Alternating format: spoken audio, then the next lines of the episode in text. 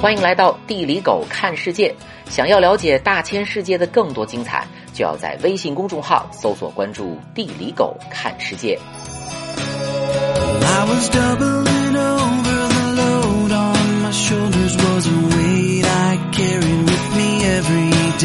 外交部的大大们总是劝我们出国旅游入乡随俗，尊重当地文化传统和宗教信仰。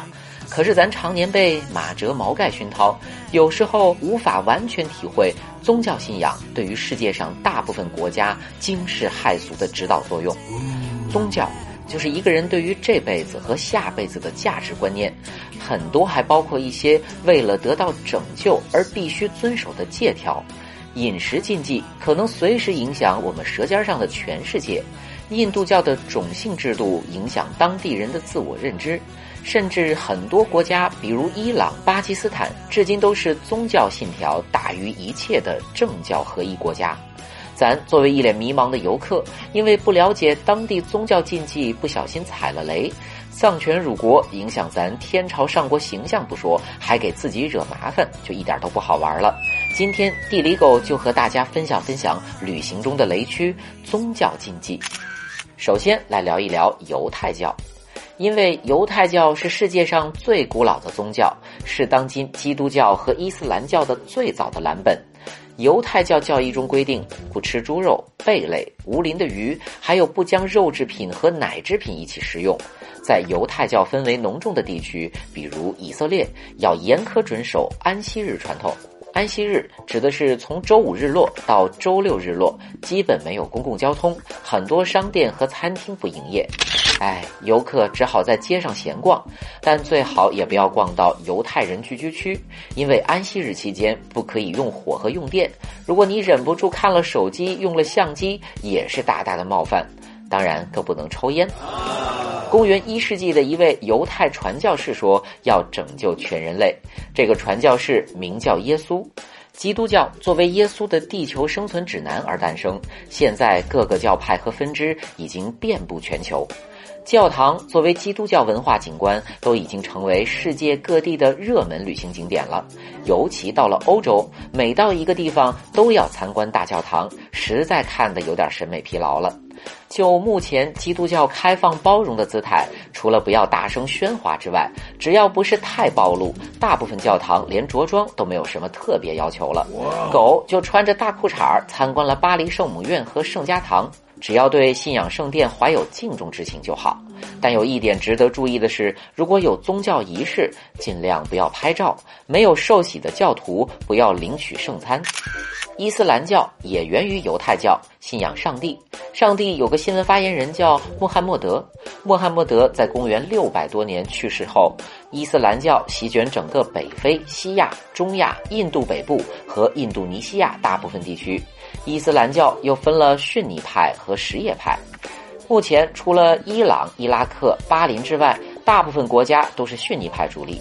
什叶派说，只有穆罕默德的乘龙快婿是接班人。逊尼派说，你胡说，明明有四个接班人。哎，就为了这芝麻大点破事儿，打得不可开交。世界太大，狗真是看不懂。来到伊斯兰教国家旅游，最大的感受就是每一天一大早就会被清真寺的大喇叭吵醒。伊斯兰教禁饮酒、禁猪肉和一切非宋安拉之名而宰的动物。伊斯兰国家虽然吃不到猪肉，但每天都有上好的牛羊肉款待，狗觉得也很爽啊。听说在很多开放世俗的穆斯林地区，比如迪拜，在超市都可以买到猪肉和酒精饮料。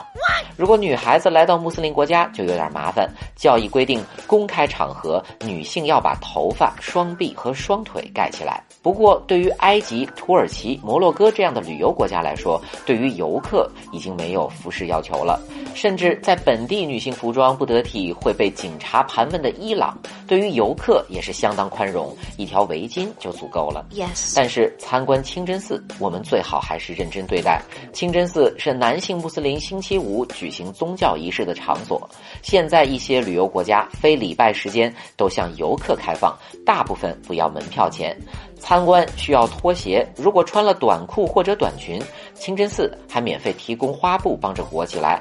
狗就穿过一条特别妩媚的碎花裙子。印度教是亚洲的主要宗教，有十亿信徒。除了咱印度邻居之外，明星们最爱结婚的巴厘岛也是印尼这个穆斯林国家的一个印度教孤岛。印度教没啥共同的信条和教义，特点就是万物都是神，出门就能拜。教徒认为牛是神的坐骑，所以不吃牛肉。最悲催的是印度游客，因为不但有印度教徒，还有很多伊斯兰教徒，所以就是游客牛肉和猪肉都不能吃，只能吃十几天鸡肉。Oh my god！我们最熟悉的佛教是从印度教分化出来的，佛教已经成为亚洲很多国家对于邪恶和苦难提供解释的道德哲学。泰国佛教徒占人口百分之九十二，全国四万多个寺庙遍布城乡，基本上就是走几步就遇见一个佛的密度。在泰国、柬埔寨这样的佛教国家，男性一生中必须要有当和尚的经历，这也是无上的荣耀，没出过家讨不到老婆的。和咱们少林寺门口卖小吃算命的和尚不一样，在柬埔寨，和尚还要普及教育，为民众治病。游客千万不要和僧侣有肢体接触，进入寺庙脱鞋脱帽，不要触摸佛像。狗回忆起很多年前在土耳其公路上开车，越开越饿，就随意拐进了一个村儿。因为不是什么旅游区，村里一个妹子都看不到。一群有老有小、大眼睛、长睫毛的穆斯林帅哥们惊奇地看我，估计他们祖祖辈辈几十年也很难见到一个眼睛笑成这样的中国面孔。虽然语言不通，一家饭店的小哥有点羞涩的给我做了个番茄牛肉盖饭，还跟我比划说冰柜里。凉茶可以喝，我怀着感动的心情，就在众目睽睽下把饭吃完了。当清真寺的宣礼声响起的时候，他们立即停下手中的工作，面朝同一个方向跪拜祈祷。那一刻，甚至连我都感受到神圣的力量。这些年，我们不断走进不同的国度，理解不同人的生活，也敞开胸怀接纳不同的宗教和文明。这是我们理解世界的过程，也是人类化解分歧的根基。祝愿你我能一同分享这个奇异世界，找到内心的平静与安宁。好的，今天的地理狗看世界就是这样。别忘了，想要了解大千世界的更多精彩，就要在微信公众号搜索关注“地理狗看世界”。